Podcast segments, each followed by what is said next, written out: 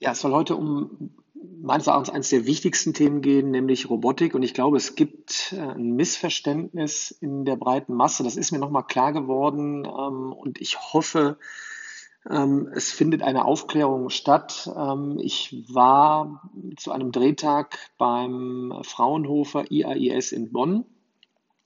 Es gibt ja seit mehreren Jahren schon die Roberta-Initiative. Äh, um die Kids spielerisch an das Thema Programmieren, Schrägstrich, ähm, Lernen mit Robotern ähm, heranzuführen. Und ich glaube, die meisten verbinden tatsächlich mit einem Roboter ja, so einen Terminator, der vor dir steht ähm, und alles wird böse in der Zukunft. Aber man muss sich nochmal vergewissern, das Smartphone in der Tasche ist auch ein Roboter. Elon Musk hat einen Tesla dahingelegt, das ist einfach ein Smartphone mit ein paar Rädern, das ist auch ein Roboter.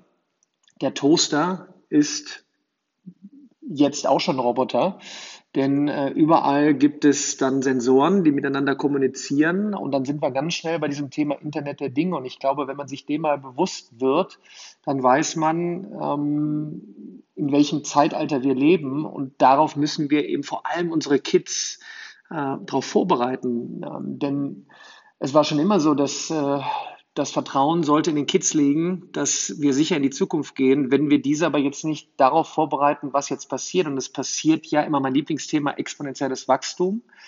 Ähm, in immer kürzeren Zeitabständen passieren jetzt sehr, sehr viele Dinge. Wenn wir die darauf nicht vorbereiten, dann haben wir ein Problem. Äh, man schaue sich nur ähm, Jack Ma an, wie er beim World Economic Forum gesprochen hat. Super, super, super, kann ich nur empfehlen.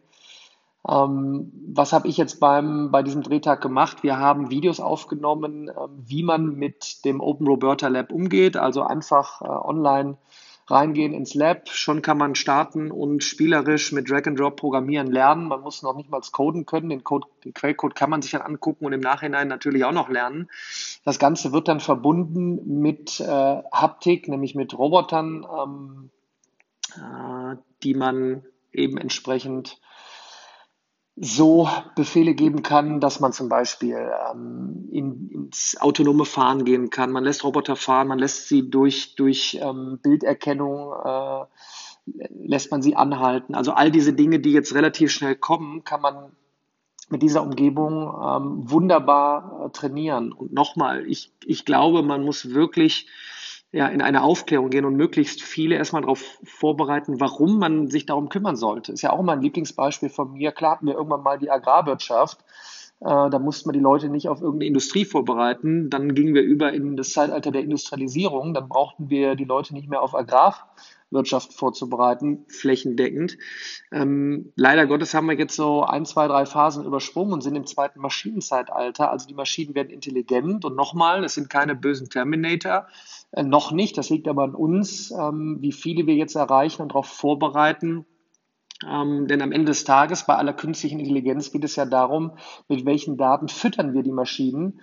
Äh, und da brauchen wir wirklich intelligente Burschen, die danach kommen äh, und etwas Vernünftiges draus machen. Und so ist es mir ein extremes Anliegen, nachdem ich ja natürlich die Mathematik äh, ja, lebendig gemacht habe, wieder, was mich persönlich natürlich sehr freut, dass viele den Schmerz äh, an der Mathematik äh, verloren haben und äh, im Gegenteil die Freude dran gewonnen haben, jetzt auf diese so wichtigen Themen äh, zu gehen, wie eben ähm, Robotik, spielerisches Lernen äh, von Programmieren anhand von, äh, von Robotern, mit Robotern und einfach, dass man die Umgebung, die Welt kennenlernt. und auch nochmal dahinterher geworfen, es muss nicht jeder äh, Programmierer, Coder werden.